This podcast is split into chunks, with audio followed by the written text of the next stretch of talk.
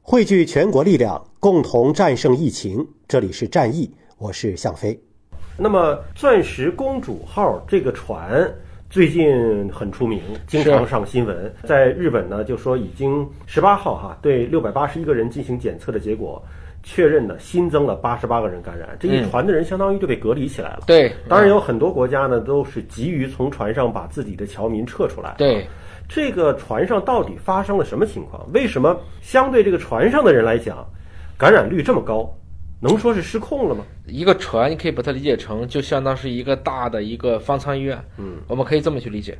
但因为呢，这个船的条件其实更不好，因为方舱医院毕竟还是通风的，而船除了上面的这几层，我们说你可以看见海景的，相当于住酒店住的楼层比较高的，你这个是通风的，下面还有好多实际上是看不见的。还有没有窗户？没有窗户的。那这一部分如果又用了这种密闭的空调系统，包括在船上，其实各方面的这种生活相对比较密集。嗯，那么这个情况下就有可能造成这种集中式的这种污染，包括我们以前曾经聊过的粪口传播呀、气溶胶的污染呐。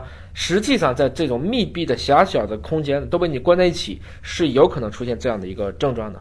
反过来也验证了这个病毒实际上的传染性还是非常强的。因为你看到十八号，一共是检查了两千四百零四名乘客和机组人员，有五百四十二人被确诊感染，就超过了五分之一了。对，所以这个量非常大，但确实像您刚刚提到的，它是个密闭空间。